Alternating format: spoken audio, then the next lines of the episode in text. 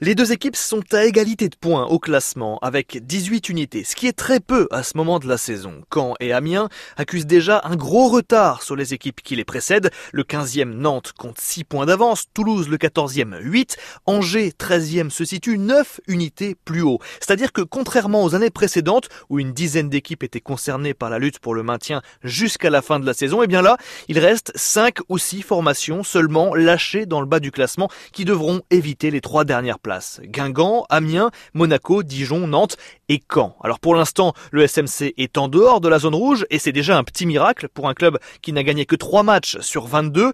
En cas de défaite en Picardie, Malherbe serait relégable. À coup sûr, en cas de match nul, c'est aussi fort possible. En revanche, une victoire relancerait les Normands et les lancerait dans un mois de février crucial qui les verra défier trois concurrents au maintien.